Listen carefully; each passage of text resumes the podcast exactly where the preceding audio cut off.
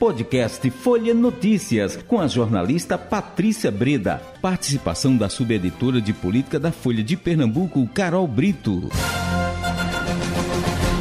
Segunda-feira, 28 de novembro de 2022, começa agora mais uma edição do podcast Folha Notícias, direto da redação Folha de Pernambuco. Sou Patrícia Breda.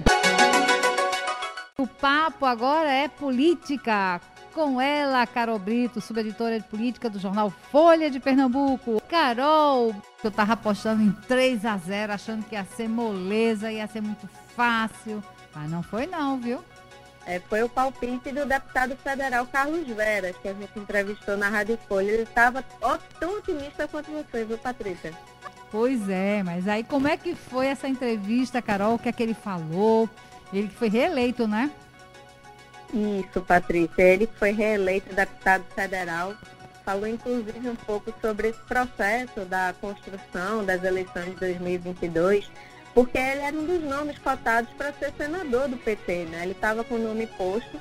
E aí ele revelou que foi um pedido de Lula hum. é, que o fez retirar sua candidatura a favor do nome de Tereza Leitão, que acabou sendo eleita a primeira mulher senadora de Pernambuco. Segundo ele, Lula chamou para conversar e pediu que, em nome inclusive da questão da governabilidade, já uhum. que Carlos Veras é um deputado federal muito atuante na Câmara Federal, né, que trabalha bastante com movimentos sociais e movimentos sindicais, seria importante que ele permanecesse na Câmara. Uhum. Então, diante desse apelo de Lula, ele acabou desistindo de ir para o Senado, né?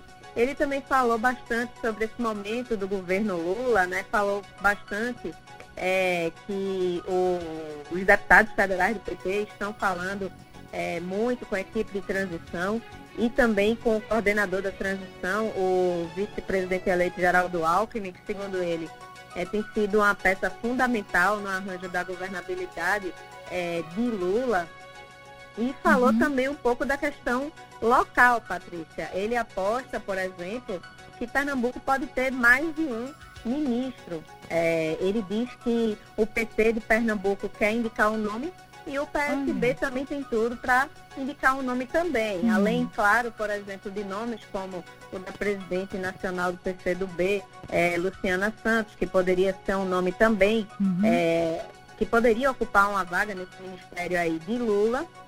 E então ele tem uma aposta grande que Pernambuco pode ter aí mais de um ministério. A gente espera então que ele seja melhor do palpite para ministro de Lula do que para jogo da Copa, né, Patrícia? Aqui no jogo da Copa ele passou um pouquinho longe aí, apostando nesse 3 a 0 do Brasil. É. Mas, brincadeiras à parte, seguindo na entrevista de uhum. Carlos Veras, ele também falou um pouco sobre a relação do PT no governo de Raquel Lira, uhum. é, diz que espera principalmente é, a cara desse governo é, de Raquel, que por enquanto ele vê muita cara ainda da antiga União por Pernambuco, é, que foi uma força a qual o PT se opôs durante muitos anos. Então ele diz que espera é, para ver qual vai ser esse desenho para ter essa posição mais clara.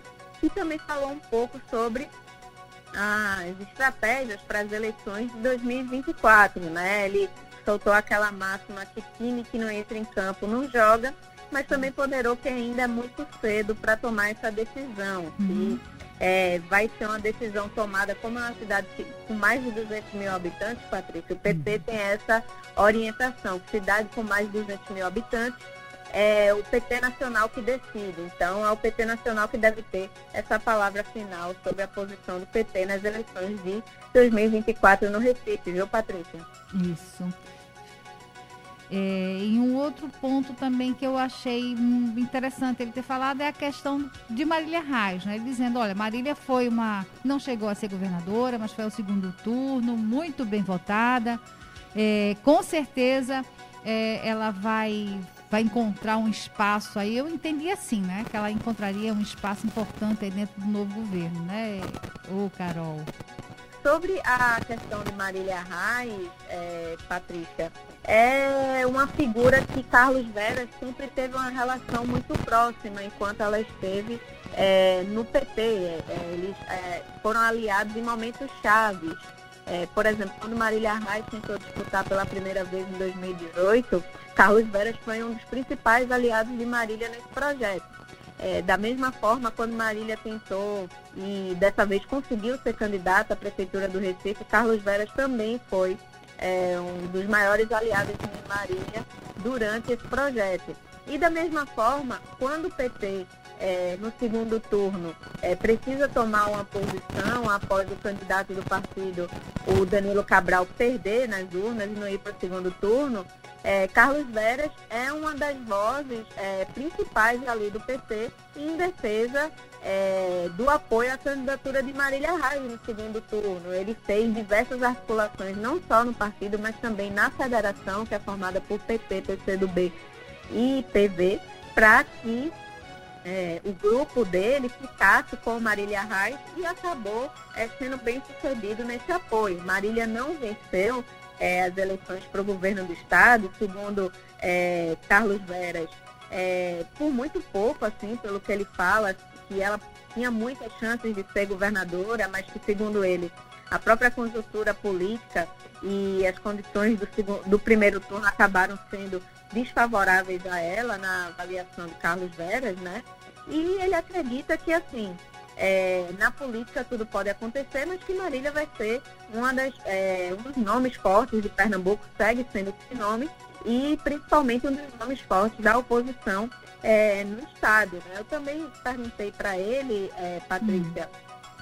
Se havia possibilidade de Marília Reis voltar ao PT, porque o Solidariedade, que é o partido dela, não cumpriu a cláusula de barreira, né? Está tentando aí é, formar uma federação ou incorporar uhum. o PROS, mas é, mesmo com essa incorporação ainda fica é, um pouquinho distante de conseguir é, ter a cláusula de barreira. E sem cláusula de barreira, o partido não tem fundo partidário, não tem tempo de televisão, então fica muito difícil é, sobreviver e ter é, entre seus quadros uma liderança é, da, do porte de Marília Reis, né, que tem também, inclusive, a irmã dela, Maria Reis, é, como deputada Isso. federal eleita. Né? Mas ele uhum. diz que, é, que não, que acredita que Marília deve seguir no Solidariedade, que o Solidariedade deve buscar alternativas é, para seguir aí como um partido próprio e que é, não vê aí, pelo menos ao curto prazo, a possibilidade de Marília Reis voltar ao PT, né? Mas,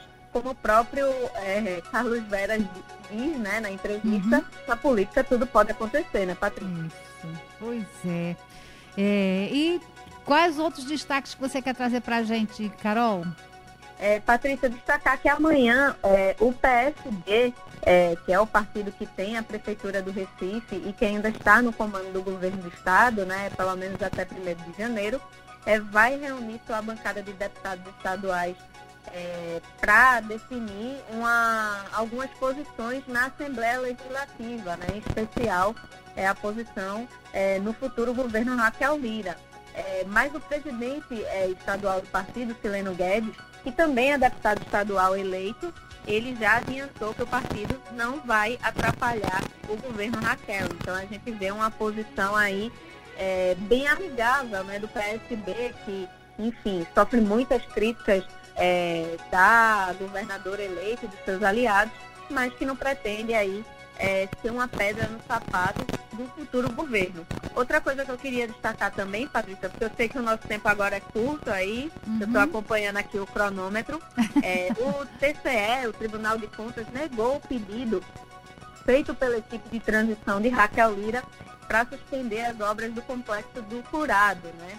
A equipe de Raquel Lira questionava que é, foi é, dado uma ordem de serviço é, para a ampliação aí para obras é, no presídio, mas sem a dotação orçamentária completa, sem a previsão de orçamento para é, começo, meio e fim de obra. Uhum. Só que aí, é, Patrícia, na decisão do conselheiro Marcos Loreto, ele adotou a justificativa de direitos humanos, que a obra é uma obra necessária é, para o Estado e que não pode ser interrompida. Lembrando, inclusive, Patrícia, que essa é, questão do complexo do curado é um problema histórico né, aqui do uhum. nosso Estado e que já foi questionado, inclusive, pelo próprio é, CNJ, as condições precárias é, que o complexo do Curado tem né, é, uma superlotação é, enorme é, do complexo e realmente é um desafio para a futura gestão que assume em 1 de janeiro. Patrícia.